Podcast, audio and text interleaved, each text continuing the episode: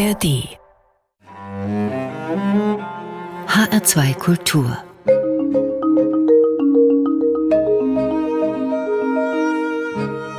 Doppelkopf Am Mikrofon ist Klaus Walter. Mein Gast heute ist Jens Balzer. Hallo Jens. Hallo, schönen guten Tag. Jens Balzer ist 1969 geboren in Buchholz in der Nordheide. Ist, und da kommt die erste Frage auf, was eigentlich? Wir kennen uns schon etliche Jahre und sind deswegen auch per Du. Jens, was bist du eigentlich von Beruf? Oh, man ist ja vieles von Beruf. Ne? Also ich, nennen wir es Autor. Autor, okay. Nennen wir es Autor. Ich habe lange Zeit als Redakteur gearbeitet bei einer Regionalzeitung in Berlin als Musikkritiker. Das bin ich nicht mehr. Momentan schreibe ich vor allem Bücher und Essays. Musikkritiker bist du nicht mehr, dann ist mein ganzes Konzept für diese Sendung schon über den Haufen geworfen, so mehr oder weniger. Ich habe dich eigentlich so als Popkritiker immer noch so im Kopf, was du ja schon auch irgendwie noch bist, oder? Musikredakteur bin ich gewesen, das bin ich nicht mehr. Also ich habe tatsächlich von, ach, es war eine Weile, von 1999 bis 2017 das Popmusikressort in der Berliner Zeitung mhm. betreut und war dann in die letzten Jahre auch dort stellvertretender Feuilleton-Chef. Das heißt, ich hatte sehr viel mit Musik zu tun. Ich schreibe jetzt immer noch natürlich über Musik auch für das Feuilleton der Zeit. Das ist meine Hauptveröffentlichungsstelle gerade. Ich habe in letzter Zeit einige Bücher geschrieben, die sich mit Popkulturgeschichte befassen, in denen Musik eine Rolle spielt, aber keine wirklich zentrale mehr. Also in denen es mir eher darum geht, Popkultur in der ganzen Breite von Musik, aber natürlich auch Kino, Comics und dann Phänomene des Lifestyles und der Alltagsgeschichte und der, genau. wie man genau. früher sagte, Mentalitätsgeschichte genau, eins aufzuarbeiten. Davon, eins davon liegt neben mir. Ich lasse es mal kurz fallen, dann hört man es auch. Lass nicht, mal, lass nicht mein Buch fallen. No glaub, Limit, glaub, die 90er, das Jahrzehnt der Freiheit. Darüber werden wir noch reden. Aber diese Biografien von, ich nenne es trotzdem mal Popkritiker oder Kulturkritiker, mhm. das ist ja immer noch nicht gerade ein Lehrberuf. Wie bist du dazu gekommen? Gab es sowas wie eine Initialzündung, Schlüsselerlebnis, sowas in der Art? Eigentlich eher durch Zufälle und gute Gelegenheiten, wie sich das nachher rein erwiesen hat. Also ich war an der Uni und zwar sehr lange, 21 Semester, das ging ja in meiner mhm. Generation noch und habe da dann tatsächlich auch viel über Popkultur geforscht und gearbeitet, damals vor allem über Comic-Geschichte in den 90ern. Darüber habe ich auch mein Examen geschrieben und dann ergab es sich, dass ich über Empfehlungen in damals zum Feuilleton der Zeit kam, um dort über Comics zu schreiben. Das war völlig revolutionär, Mitte der 90er, davon hat nie noch nie was gehört. Mhm.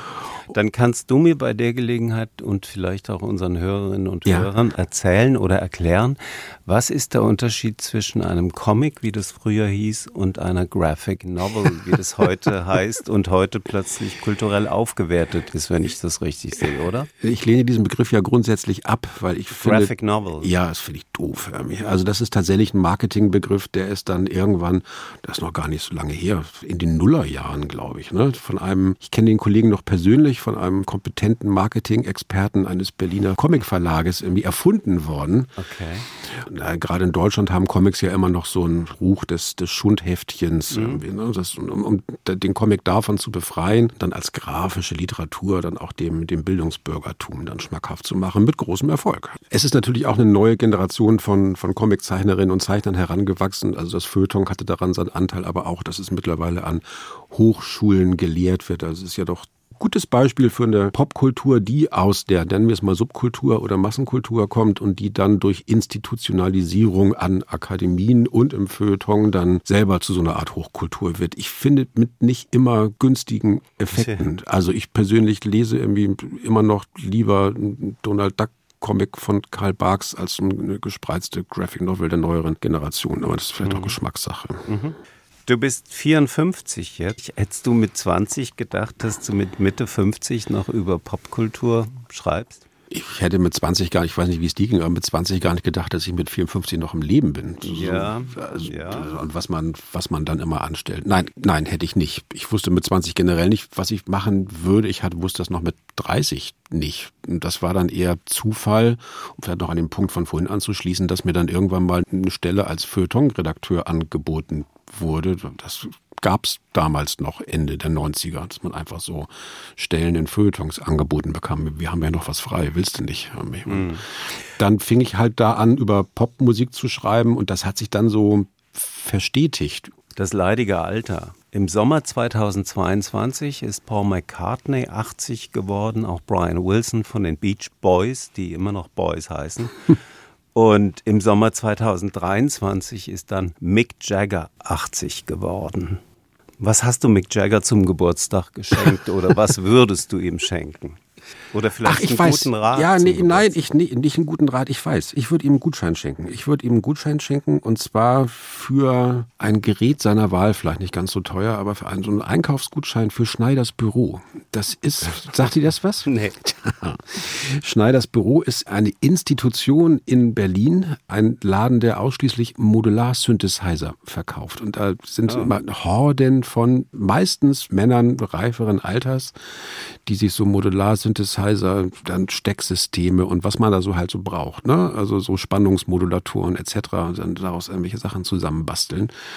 Das ist wahnsinnig toll da und Mick Jagger hat ja irgendwie, es gab eine Zeit, 69 war das, glaube ich, ne, wo er mit dem Moog-Synthesizer experimentiert hat als einer der ersten. Und zwar in diesem, gerade auch verstorben, in einem Film von Kenneth Anger, Invocation of My Demon Brother, also so eine satanistische Pop-Teufelsbeschwörung. Da hört man Mick J., wie er im Soundtrack heißt, auf dem Moog herumfummeln und ich finde, das könnte er jetzt mit 80, also mit 80 ist man generell in dem Alter, andere Männer kaufen sich nochmal ein Motorrad irgendwie, aber wer sich für Musik interessiert, kauft sich so einen Moog-Synthesizer. Ich glaube, den hat er dann wahrscheinlich auch noch nicht. Ist auf jeden Fall ein originelles Geschenk. Apropos Schenken, wenn ich dir eine Freikarte für ein Konzert der Rolling Stones schenken würde, würdest du hingehen? Wenn du mir eine Freikarte für ein Konzert der Rolling Stones vielleicht in so einem kleinen Club schenken würdest, also so, so ganz intim. Haben die nicht in München zuletzt noch mal im Zirkus Krone gespielt? Es gibt auch mal gelegentlich so Secret Gigs. Also wenn du das hinkriegst, Klaus, dann sofort. Okay, ich versuche Aber, aber nicht, wenn ich dann dabei, wie im letzten Jahr, bei, bei Unwettergefahr im, in, in, ins Olympiastadion muss. Nee. Woran liegt es, wie erklärst du dir, dass diese ewige Nostalgie, diese ewige Sehnsucht, die Alten nochmal zu sehen? Vor ein paar Monaten waren The Who auf Tour mit einem Orchester sogar. Also Das ist scheußlich, scheußlich, scheußlich. Ja, aber schlimm. woran liegt das? Es gibt einen Ausspruch von Jello Biafra von den Dead Kennedys, Nostalgia for an age that never existed. Ja, richtig. Also die Sehnsucht nach einer Zeit, die es nie gegeben hat. Aber mein Eindruck ist, das wird in den letzten Jahren immer schlimmer. Woran liegt das? Naja, wir haben natürlich in den letzten Jahren immer mehr Abschiedstourneen. Ne? Also ich meine, ich war auch mittlerweile schon auf drei Abschiedskonzerten der Scorpions und jedes Mal wieder mit großem Vergnügen.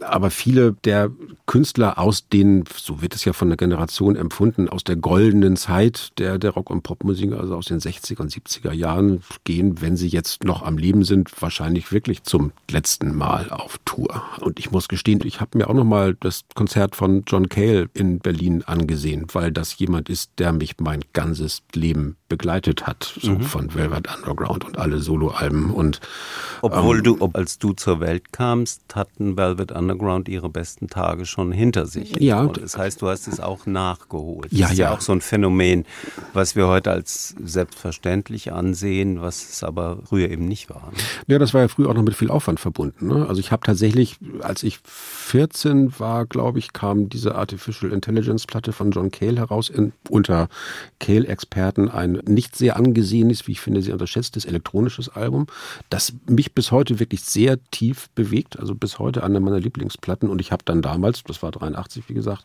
angefangen, mir die Cale-Solo-Platten irgendwie auf, auf dem Flohmarkt zusammen zu kaufen irgendwie und dann auch die Velvet Underground-Sachen nachzuhören. Also man hat dann schon auch Interesse daran, so historisch das zu unterfüttern, womit man sich gerade beschäftigt. Vor YouTube. Heute kannst du die ganze Geschichte dir sozusagen anschauen auch. Und damals musste man als junger sagen wir mal Punk oder Goth, wie ich auf dem Dorf, dann war man froh. Es, gab einen, einen Hippie bei uns auf dem Dorf, der hatte so, der kriegte so die Dachkammer über der Pfarrei, da, da wohnte der und der lud dann immer so die Dorfkinder zum Kiffen und Krautrock hören ein. So habe ich dann auch noch in den 80ern dann noch Can und Amondyl kennengelernt. Oh, du hast gesagt Goth, du warst ein Goth-Kid, ein Gothic-Boy. Wie stelle ich mir das vor? Die Hörerinnen und Hörer können dein Foto ja mühelos mit der Suchmaschine finden. Also ich, ich war nie so so gestylt, wie die, wie die Goffs das dann, das war, ging aber eigentlich auch wirklich in den ersten 90ern los mit diesem, mit diesem strengen Styling, so Wave-Gotik-Treffen. Also ich war nie so streng gestylt mit Bienenkopffrisur und schwarz gefärbten Haaren, aber ich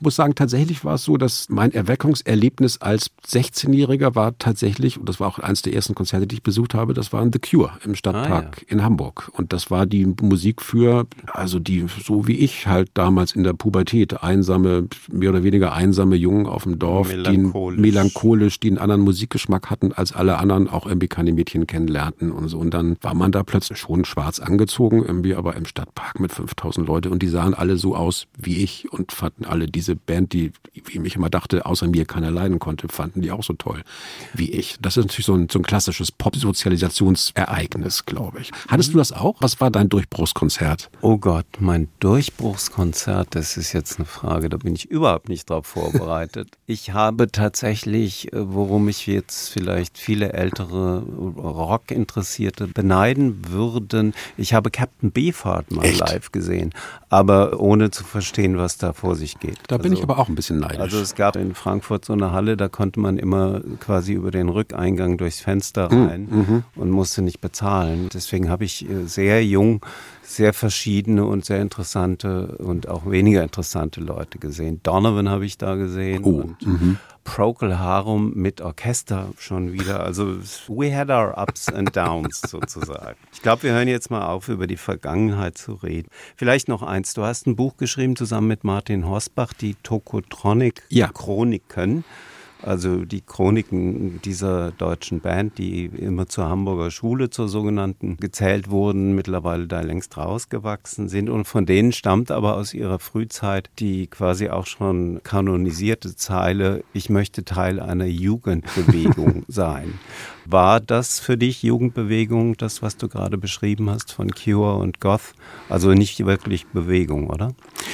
Ja, der Titel von Tokotronic ist ja nochmal, der ist von 95, ne? Also das ist quasi nochmal zehn Jahre nach meinem Jugendbewegungserweckungserlebnis und formuliert unter den Bedingungen der Erkenntnis, dass es keine Jugendbewegung mehr gibt. Und mhm. das war ja in den 80ern eigentlich auch so. Die, also die Frage ist, was, was wir mit Bewegung meinten. Also die 80er waren dann schon so das Jahrzehnt, in dem man sich oder viele Menschen sich so bestimmten Szenen zuordneten. Ne? Also man war Punk oder man war Goth oder man war Öko Hippie, mhm. so und alles verbunden mit einer bestimmten Konstellation aus, wie man sich anzieht, welche Musik man hört, wie man auftritt. Ne? Also so Goffs hatten dann immer zu zu lange Pullover und haben dann ne, mit den Händen von unten in die in, in die Ärmel gegriffen, um so besonders weich dabei auszusehen. Es hat ja auch sowas sowas androgynes. Irgendwie. Und, also, und auch ein bisschen Körper verstecken, oder? Und auch ein bisschen Körper verstecken, genau. Also und beim Tanzen in den in den Goth-Diskus, die gab es damals tatsächlich auch auf den auf den Dörfern, dann immer sich so ganz langsam bewegen. Ne? ne? der sogenannte Zombie-Tanz, wie man später sagte, so zwei vor, ein zurück. Aber auch nie zu zweit tanzen, kein, kein Paartanz, sondern mit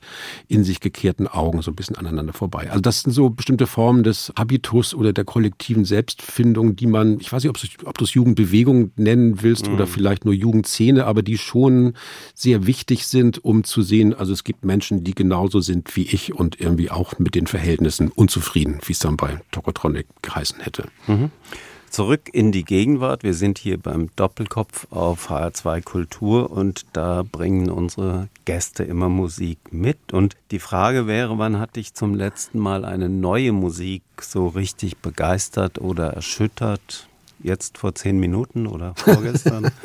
es gibt ein Album, das mich in diesem Jahr wirklich sehr bewegt hat. Das ist das neue Album von Anoni eine Künstlerin, die ich tatsächlich auch seit fast einem Vierteljahrhundert verfolge. Und deren erster Auftritt, ich habe die zum ersten Mal gesehen als Gastsängerin auf einer Lou Reed-Tournee vor mhm. jetzt vor jetzt genau 20 Jahren. Da hat sie nämlich irgendwie aus den queeren Kleinkunstkabaretts und Clubs in New York dann irgendwie ans, ans Licht der großen popkulturellen Öffentlichkeit gebracht. Und seitdem hat sie einige der wirklich berührendsten und bewegendsten und auch sehr und, und auch klügsten und auch klügsten Alben des, na sagen wir mal so, des, des Popkunstlieds der letzten beiden Jahrzehnte aufgenommen. Wir reden gleich weiter noch über Anoni und hören erstmal, welchen Song hast du mitgebracht? It Must Change, das Eröffnungsstück ihres neuen Albums My Back Was a Bridge for You to Cross. It must change. It must change. It must change.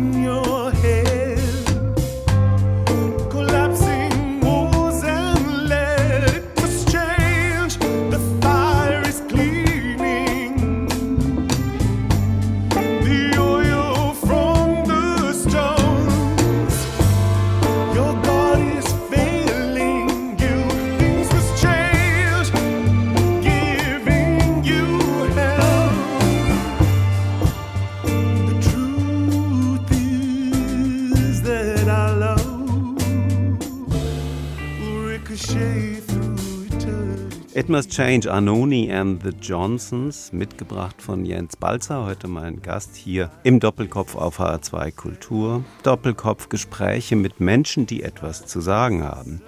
Den gibt es jeden Tag von Montag bis Freitag in HR2 Kultur und in der App, ganz wichtig, in der App der ARD Audiothek. Jens Balzer, Popkritiker, Buchautor, Kulturkritiker und äh, etliches mehr. Autor auch von sehr interessanten Jahrzehntbüchern, darüber werden wir noch reden im Laufe der Sendung.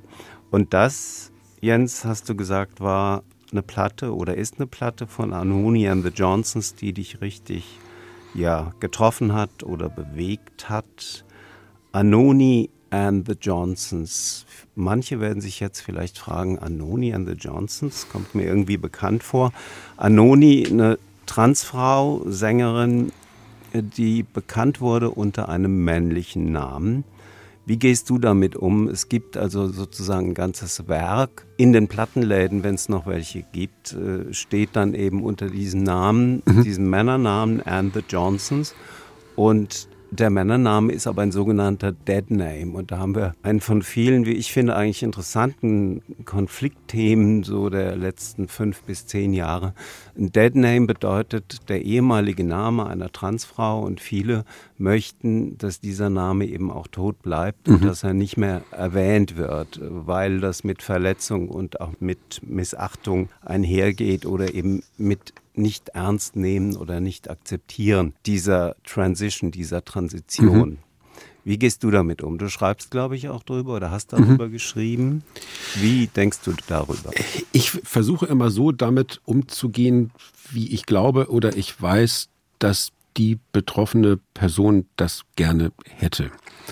Ein, ein Beispiel, ich habe gerade ausführlich geschrieben über ein Buch von Elisabeth Duval, die ich gerade finde, die interessanteste Trans-Theoretikerin, die es gibt, mhm. Spanierin, die ihren Geburtsnamen, ihren Deadname aus allen Archiven getilgt hat und ich weiß auch gar nicht, wie er wäre. Also den könnte man gar okay, nicht benutzen. Okay. So und das, das, das ist finde ich so und das ist das offensichtlich, das ist ganz offensichtlich so, diesen Namen nicht benutzen. Bei Anoni ist es so, ich habe jetzt gerade, ich habe mich hinterher geärgert. Ich habe lange mit ihr gesprochen, aber ich habe sie darauf jetzt nicht angesprochen. Ich habe aber zumal, wenn ich das gerade unterbrechen darf, ja. zumal du schon vor, ich glaube rund zehn Jahren, du wirst es besser wissen, äh, eine Titelgeschichte für die auch längst verblichene Zeitschrift Specs geschrieben. Es ist jetzt 15 Jahre her, Klaus. 15, 15 Jahre. Jahre. Über eben ja. den damals noch männlichen Sänger. Genau. Aber ihr habt nicht darüber gesprochen. Wir haben jetzt nicht, was ich sagen wollte, wir haben jetzt nicht darüber gesprochen, aber wir hatten tatsächlich vor jetzt auch schon wieder, wann war das letzte Album, 2016 oder sieben Jahren, haben wir mal, haben wir mal kurz gesprochen, als sie zum ersten Mal als Anoni auftrat.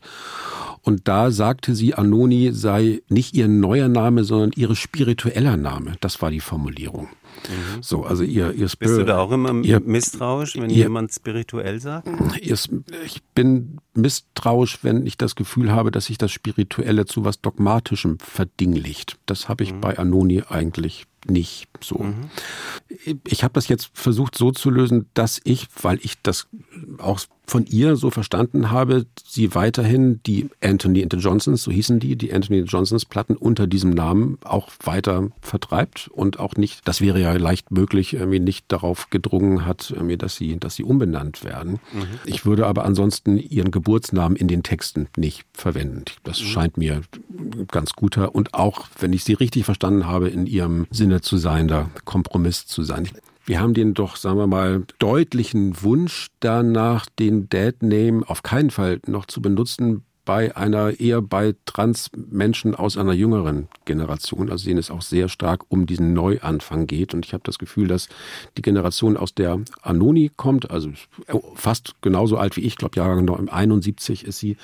Mhm. Ähm, da geht es wie auch in ihrem ganzen Werk viel darum, Geschichte zu erzählen und die Biografie zu erzählen und auch irgendwie das, den, den Schmerz, der sie dazu gebracht hat, tatsächlich dann irgendwie diese Transition zu vollziehen, irgendwie auch noch als Geschichte in Erinnerung zu behalten. Das ist ja auch ein großer Teil ihrer Musik, also Gedächtnis der, der Kämpfe, mhm. der von, von Transmenschen, aber, aber auch eben von, von schwarzen Menschen. Und ich glaube, dass tatsächlich für, für jemanden wie sie die Tatsache, dass sie als Junge erzogen worden ist und wie sie dann als Junge in eine andere Rolle auch gerade mit Hilfe der Musik gefunden hat, das war in dem Interview, das wir jetzt gerade noch geführt haben, wirklich ein ganz zentraler Teil ihrer Erzählung. Das will sie auf alle Fälle in Erinnerung behalten. Insofern hat sie, glaube ich, dazu auch zu ihrer Vortransitionsphase ein anderes Verhältnis als viele Jüngere. Du schreibst ja auch äh, tatsächlich zeitgeschichtliche Bücher über die Jahrzehnte. Ich habe es gesagt, die 70er, die 80er, die 90er, wo du so popkulturelle Phänomene auch politisch einordnest. Mhm. Und wir reden jetzt seit fünf Minuten über Dead Names und es gibt ja seit einigen Jahren eine unglaubliche Empörung und die auch mobilisiert wird von, ich sage mal ganz pauschal, von rechts gegen Transrechte, mhm. gegen das, was Transleute sich da rausnehmen mit neuen Namen, mit neuer Identität.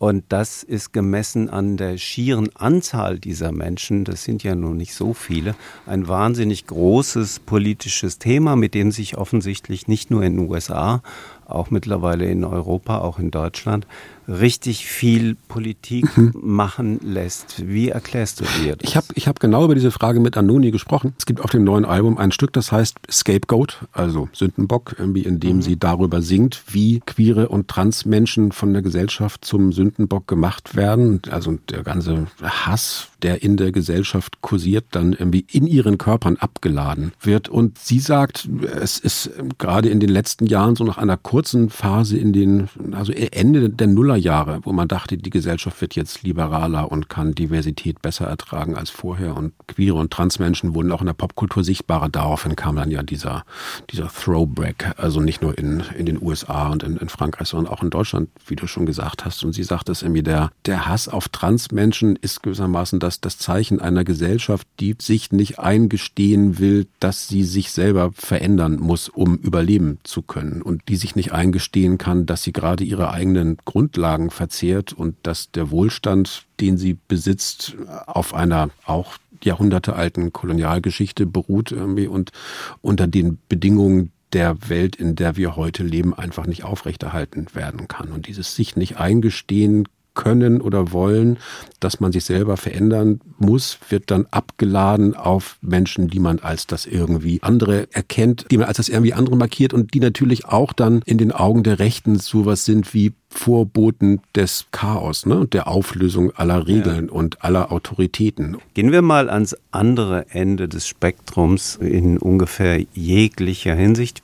Wir kommen nicht drum rum, über die Band mit dem gerollten R zu sprechen, über Rammstein und äh, die Geschichte geht ja weiter. Es stehen weitere Konzerte bevor in diesem Sommer und man weiß nicht so recht, was da noch alles passiert. Insofern vielleicht auch eine vorläufige Bilanz. Till Lindemann, für diejenigen, die es nicht ganz parat haben, Till Lindemann, immerhin 60 Jahre alt.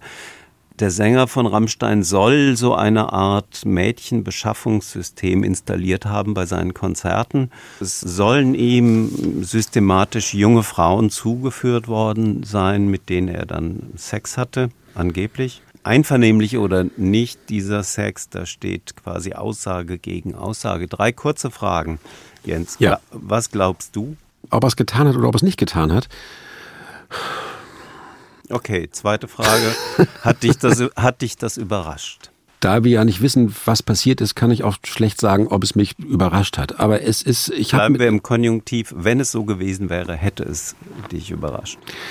Es hätte mich überrascht, nicht darin, dass es Frauen gibt, die gerne auf Backstage-Partys gehen und dann irgendwie mit Popmusikern und Rockmusikern irgendwie Sex haben, was mich überrascht hätte, wenn es so wäre, wenn es tatsächlich dieses, na sagen wir, dieses kalte, industrielle Groupies am Fließband zuschaufeln System gegeben hätte. Das ist ja das Bild, was entstanden ist aus den Berichten vieler Frauen und aus den Recherchen vieler Kollegen und Kolleginnen von mir in den letzten Wochen. Und das ist auch ein Unterschied zu dem Groupie-System, das man aus den klassischen Groupie-Fällen aus den 70ern kennt, ne? David Bowie. Und klar gab es da dann auch Menschen, die ihnen Groupies rangebracht haben. Aber dieses industrielle Fließbandsystem, wenn das wirklich so wäre, das wäre nochmal eine andere Qualität. Für mich bleibt ein großes Rätsel an dieser ganzen Geschichte, was überhaupt irgendjemand an dieser Musik findet. Also ich stehe da so ein bisschen, stehe da immer so ein bisschen außen vor. So im, im, okay. im Allgemeinen und im Besonderen frage ich mich auch, was jetzt 20-jährige junge Frauen an diesem 60-jährigen Typen mit seiner ranzigen Altmännermusik finden. Ich wäre schon mal als Popkritiker ganz froh, wenn ich irgendwas von dieser Faszination auch nur ansatzweise verstehen könnte.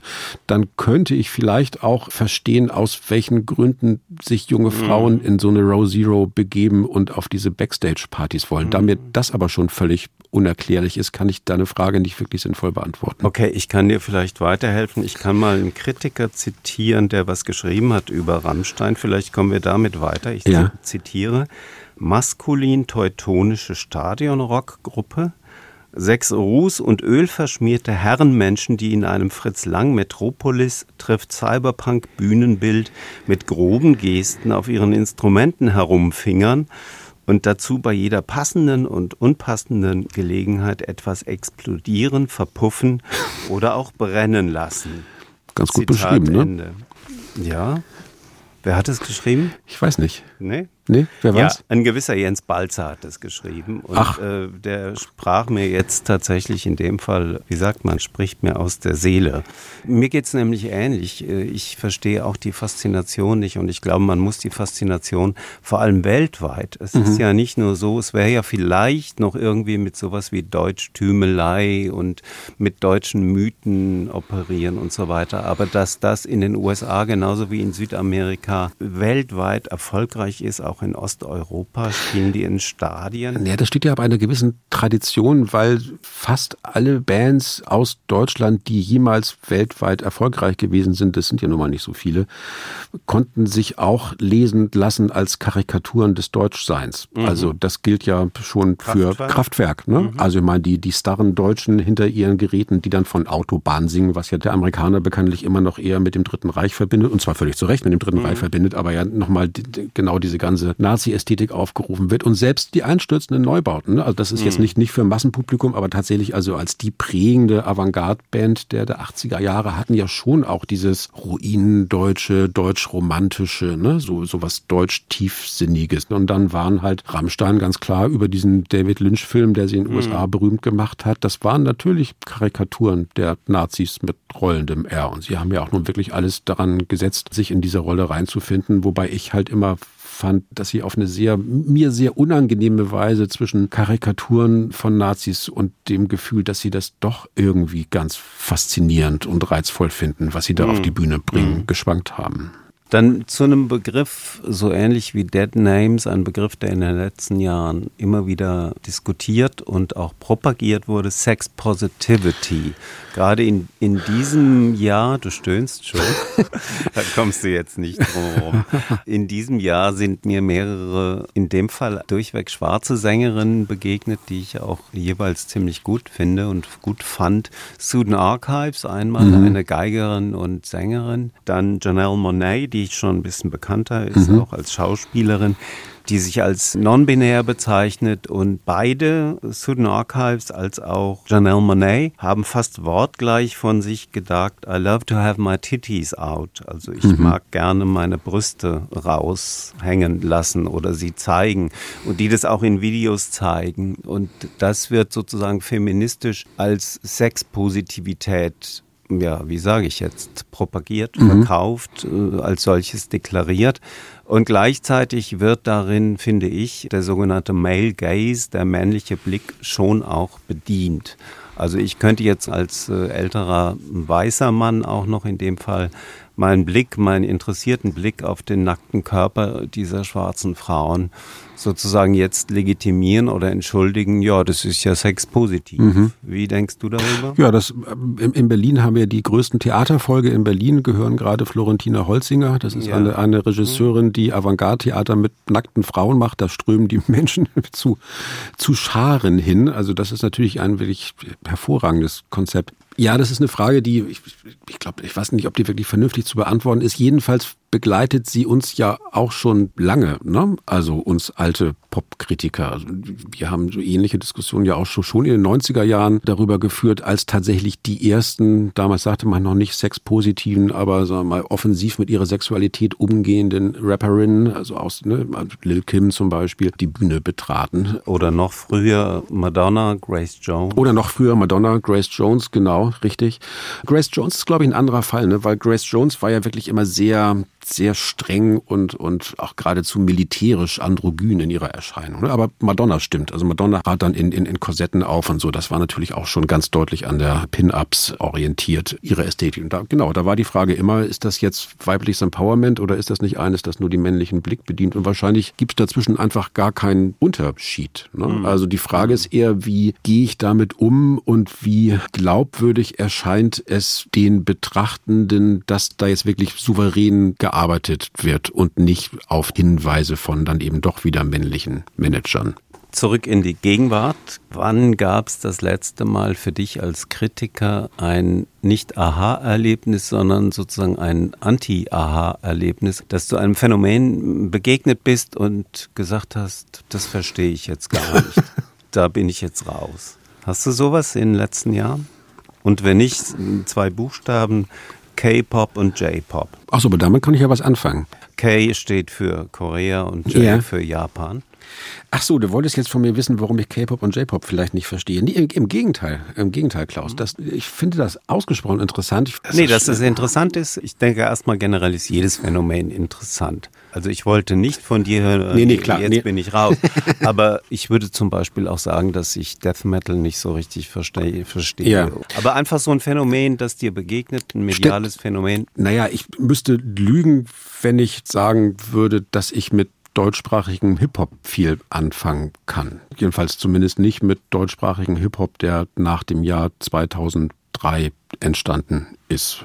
Alles, was mit, sagen wir mal, Straßenrap und deutschsprachigen Gangster-Rap etc. zu tun hat, ist mir prinzipiell fremd. Ich finde das musikalisch völlig uninteressant. Das ist ja auch ein großer Unterschied zwischen deutschen Hip-Hop-Produktionen und dann US-amerikanischen Produktionen, wo halt auch musikalisch immer noch ausprobiert, experimentiert, gearbeitet wird. In Deutschland klingt das ja wirklich fast alles gleich mit wenigen Ausnahmen, die es dann aber auch so gut wie nie in die, in die Charts schaffen. Und ich finde auch so dieses, wie sagt man heute, dass das, das Mindset von Menschen, die das irgendwie okay finden, wenn da sexistische politische Texte mit misogynen Terminologien dann irgendwie rausgefeuert werden ohne Ende und das irgendwie dann auch noch mit, gibt ja auch viele linke Kritikerinnen und Kritiker, die das mit großem Aufwand dann irgendwie als Zeichen einer dann doch noch irgendwie Kritik der gesellschaftlichen Verhältnisse umwerten wollen. Das ist mir alles völlig unverständlich. Etwas weniger unverständlich dürfte dir die nächste Musik sein, denn sie beamt uns zurück in ein Jahrzehnt, mit dem du dich ziemlich ausführlich beschäftigt hast. Ich will es nur kurz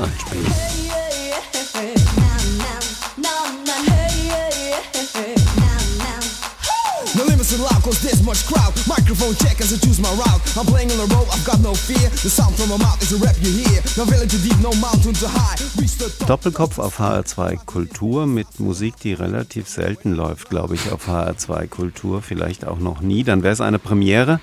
Was hören wir da, Jens? Einen der Klassiker des sogenannten Eurodance aus den 90er Jahren, No Limit von der Gruppe Tour Unlimited, jetzt genau 30 Jahre alt, 1993 erschienen. Ja, zufällig auch der Titel meines neuen Buches über die 90er Jahre. Also ich müsste jetzt lügen, wenn ich sagen würde, ich habe das irgendwie damals gehört, dafür war ich zu alt in den 90ern, aber es ist im Nachhinein doch wirklich ein enorm interessantes Stück, weil es so den Geist dieser Zeit auf den so ein bisschen auf den Punkt bringt. Ne? Es gibt keine Grenzen mehr, also das heißt jetzt nicht No Borders, aber es gibt keine, auch keine, keine Limits mehr, was die Entfaltung der Freiheit und des Individuums und der Selbstverwirklichung angeht. Und wie im Stück dann auch irgendwie geht es natürlich auch um, um Cash, um Money. Irgendwie, es gibt auch kein Limit mehr, was das Geldverdienen gerade mit elektronischer Musik angeht. Und das ist eine, ich finde es interessant, weil wie hätte in den, in den 70ern ein Stück geklungen, in dem Menschen davon singen, dass es keine, keine Grenzen und keine Limits mehr gibt. Irgendwie. Das wäre wahrscheinlich so eine 15-minütige Proc-Improvisation mhm. mit Rock, mir, ganz ganz, ja. ganz weich und ganz lang irgendwie und ne, es hört gar nicht auf und dann setzt noch eine Flöte ein, wenn man denkt, es ist schon vorbei und alles sind ganz, sind ganz pießig und 30 Jahre später oder 20 Jahre später in dem Fall ist es so, also man wird schon auch ziemlich angeschrien, ne? Also es mhm. gibt jetzt keine Grenzen mehr und das sollst du jetzt verdammt auch nochmal begreifen und auch verdammt nochmal also mit, mitmachen beim sich drüber freuen. Es hat auch den Charakter eines Imperativs. Sei jetzt gefällig frei und genau. amüsier dich gefällig und mach das Beste aus deinem Leben. Richtig. Und, und jetzt und muss und, und fang jetzt mal ganz schnell an, Geld zu verdienen, weil jetzt ist die Möglichkeit. Und wenn du es nicht mitmachst, dann bist du halt ein Loser. Mhm. Da haben wir jetzt in ungefähr anderthalb Minuten sozusagen, ich will nicht sagen die Essenz, aber doch schon einiges aus deinem Buch, was immerhin 400 Seiten hat. Mhm. Es heißt No Limit, die 90er, das Jahrzehnt der Freiheit. Und äh, ich wollte dich eigentlich fragen, welche Freiheit, aber du hast es ja schon eigentlich schön zusammengefasst. Äh, man könnte eigentlich fast sagen, der Freiheiten. Ja. Es gibt ja sehr verschiedene freiheitliche Entwicklungen, sagen wir mal, die auch gegenläufig sind. Und das finde ich, hast du sehr schön zusammengebracht, diese Gegenströmungen sozusagen mhm. von Freiheit. Also in deinem Buch beginnen die 90er mit dem Fall der Mauer und enden mit einem anderen Fall, mit dem 11. September, mit dem Fall der Twin Towers mhm. in New York. Darüber reden wir gleich nach der nächsten Musik. Ich habe dich gebeten, einen deiner Lieblingssongs aus diesem Jahrzehnt, aus den 90ern mitzubringen. Was ist das? Ich habe viele Lieblingssongs aus den 90ern, aber ich dachte mir wahrscheinlich so wie No Limit diesem Programm selten gespielt wird, dann das hier vielleicht auch nicht. Das ist ein Stück von der Black Metal Gruppe Mayhem aus Norwegen, De Mysteries Dom Satanas.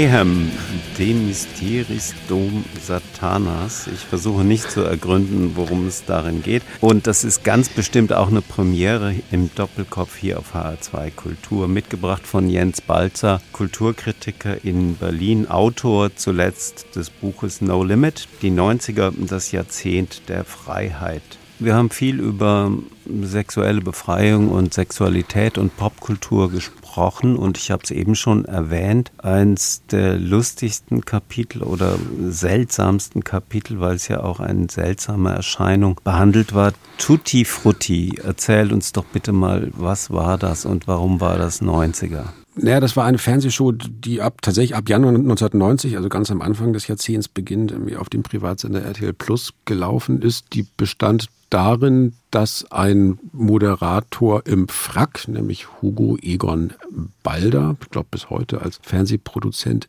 tätig, eine Show moderierte, in der ein Ballett von Frauen auf trat, die sofort begannen, sich auszuziehen. Man merkt so ein bisschen, dass es dir peinlich ist, nee.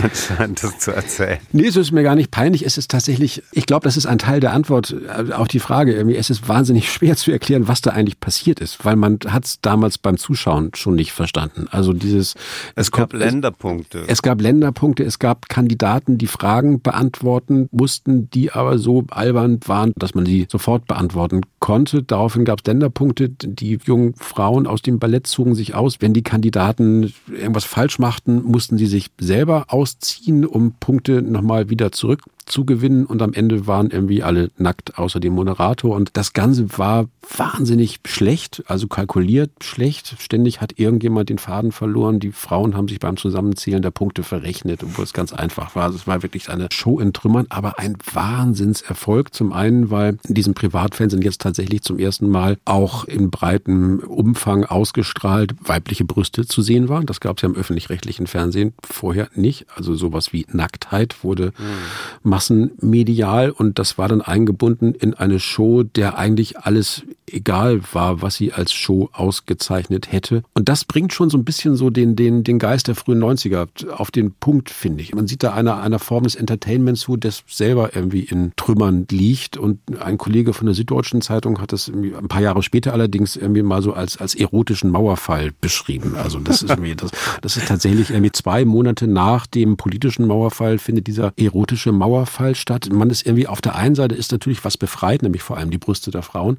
Aber auf der anderen Seite hat man auch das Gefühl, es liegt irgendwas in Trümmern. Und so war es ja mit dem Mauerfall auch. Ne? Also es mhm. war irgendwas befreit und man hatte aber auch schon zwei Monate nach der ersten Euphorie über den Mauerfall fingen die Wessis an, sich zu fragen, wann jetzt die armen Verwandten aus dem Osten endlich wieder nach Hause gehen. Und das war schon klar, da liegt jetzt auch was in Trümmern und eben nicht nur die DDR-Gesellschaft, sondern auch viel von dem, was man im Westen von sich dachte. Du hast es eben schon angesprochen, du beschreibst in dem Buch auch sehr ausführlich den Siegeszug des Privatfernsehens. Präsidents. Mhm. Also da. Welche Folgen hatte das politisch auch? Es wurde ja sehr betrieben von Helmut Kohl, wie du mhm. beschreibst, mhm. seiner CDU damals. Welche Folgen hatte das? Und ich bitte um eine möglichst nicht so lange Antwort und eine Antwort vielleicht ohne Nostalgie und ohne, sagen wir mal so, kulturpessimistische Krokodilstränen, wenn das möglich ist. Ja, die Folge für Helmut Kohl war, dass er als Kanzler aus einer anderen Zeit irgendwie einfach in diese neuen medialen Verhältnisse nicht mehr passte und dann 1998 abgelöst wurde von Gerhard Schröder, der da perfekt reinpasste, nämlich als sogenannter Brioni-Kanzler und als Selbstdarsteller. Perfekte Antwort, weil meine nächste Frage ja. wäre die Geschichte, wie mal Heidi Klum und Gerhard Schröder auf derselben Couch gesessen haben im deutschen öffentlich-rechtlichen Fernsehen. Im Übrigen, kannst du die Geschichte erzählen? Bitte? Das war im öffentlich-rechtlichen Fernsehen und zwar in der Sendung Wetten das, moderiert von Thomas Gottschalk und der hatte tatsächlich zum ersten Mal einen lebenden Bundeskanzler bei sich in der Sendung und die damals junge, ich glaube 25-jährige Heidi Klum noch auf dem Weg zum Supermodel, aber schon bekannt. Keiner von den anderen Wettpaten wollte irgendwas von Gerhard Schröder wissen, der sich in seiner Rolle offensichtlich auch nicht so richtig wohlfühlte. Nur Heidi Klum fragte dann irgendwie, ob denn seine Haare jetzt eigentlich gefärbt sind oder nicht, was er dann knickernd verneinte. Aber die Frage, ob die Haare des Bundeskanzlers gefärbt sind, hat tatsächlich die deutschen Medien noch bis in die Nullerjahre beschäftigt und auch einige Anwälte, denn es wurden dann von Gerhard Schröder auch einige Abmahnungen abgesprochen gegen Journalisten, die behaupt, immer noch behaupteten, seine Haare seien gefärbt. Hm.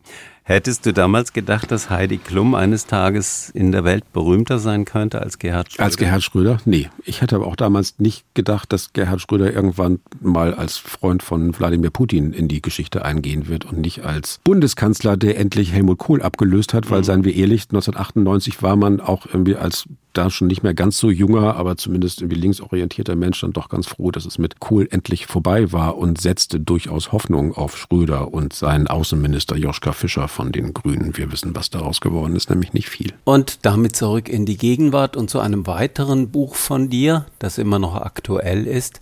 Es geht um die kulturelle Aneignung die Ethik der Appropriation, also die Ethik der Aneignung, der kulturellen Aneignung, wo es auch viel um Cancel Culture mhm. indirekt geht und viel um die Frage, wer darf was. Und eine nicht besonders steile These wäre die, ist es nicht von vornherein falsch, wenn jemand sagt, darf man das noch und warum darf ich das nicht? Dieses Dürfen so entscheidend? Ja, das wäre eigentlich auch der Ausgangspunkt dieser, dieser kleinen Schrift, die ich da verfasst habe, dass wir mit dieser Frage danach, wer, wer darf was und wer darf was nicht, erstmal nicht weiterkommen, sondern dass wir uns, glaube ich, aber schon dieses Themas annehmen sollten. Insofern äh, bestimmte Impulse, die hinter der Kritik sogenannter kultureller Aneignungen stecken, ja völlig gerechtfertigt sind. Also es geht oft darum, dass bestimmte äh, künstlerische Leistungen äh, verdeckt werden durch Menschen, die sich was aneignen und dann sich als die wahren Urheber ausgeben. Oder es geht oft auch darum, dass Menschen sich durch die Verwendung von bestimmten Kostümen oder das Benutzen von bestimmten Worten diskriminiert fühlen. So, Winnetou. Das, Winnetou, genau. Das mhm. N-Wort. Das Geischer-Kostüm hatten wir auch gerade. Ne? Also da gibt's die verschiedensten Muster. Natürlich, wenn man als Kulturkritiker die Sache ernst nimmt, wird man immer sagen, es gibt keine Kultur ohne Aneignung. So sieht das mal aus. Also alle Kulturen sind dadurch entstanden, dass sich kulturelle Leistungen miteinander vermischt haben, oder dass man sich irgendwas genommen hat und sich angeeignet hat. Also nicht mal der deutsche Gartenzwerg wäre zu denken, ohne die phrygische Mütze, die auf den verschlungensten Wegen aus dem Altertum mir dann irgendwann mal bis ins Biedermeier Deutschland gekommen ist. Also gibt es genauso viele griechische und islamische Anteile an diesem Gartenzwerg wie vermeintliche Deutsche. Das war ein wunderbares Schlusswort hier auf H2 Kultur, also auch ein kulturell sehr substanzvolles Schlusswort, Jens. Äh, ich würde gerne noch mit dir über viele andere Dinge reden. Wir haben gar nicht über KI geredet, tun es aber nicht, weil uns da die Zeit wahrscheinlich überholt. Es geht ja so schnell mit der KI. Deswegen meine letzte Frage, was kommt als nächstes von dir? Ein Buch über die Nullerjahre nach den 70er, 80er und 90er? Ach, vielleicht irgendwann, aber erstmal, ich habe in den letzten zwei Jahren drei Bücher geschrieben. Ich brauche jetzt, glaube ich, mal eine Pause. Also bevor ich mit den Nullerjahren weitermache, lasse ich vielleicht mal so zwei Jahre drauf hingehen.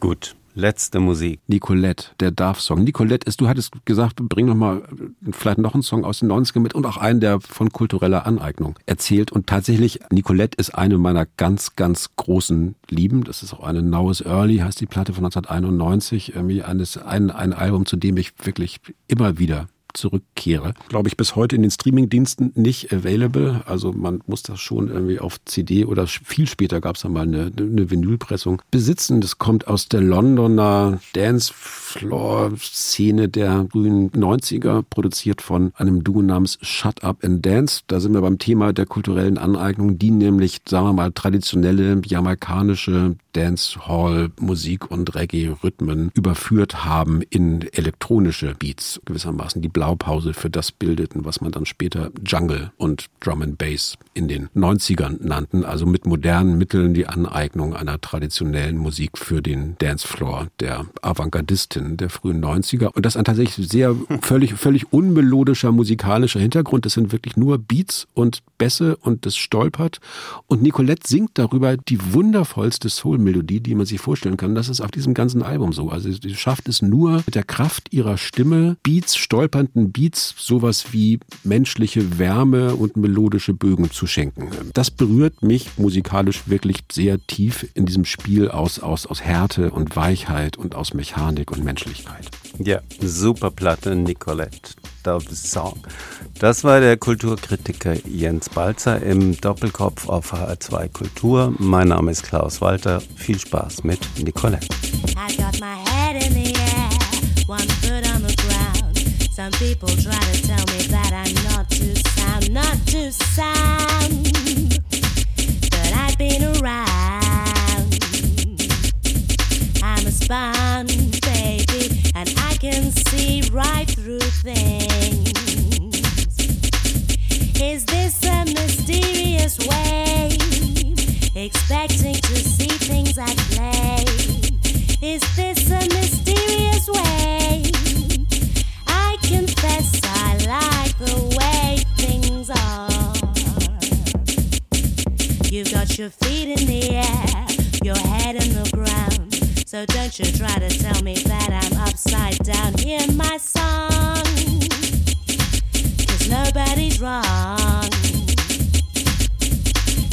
A dove, baby, and I can understand things. Is this an experienced way? I doubt if I'll know that today. Is this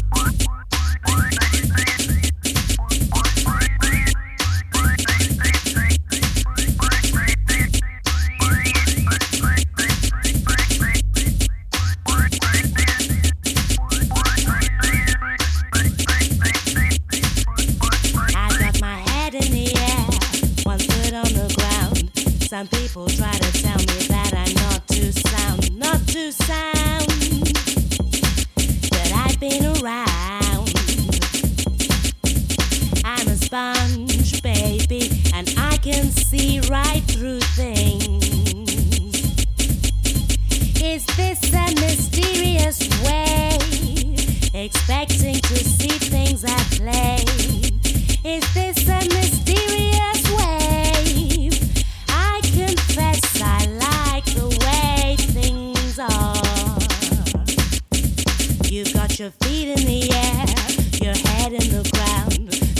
you try to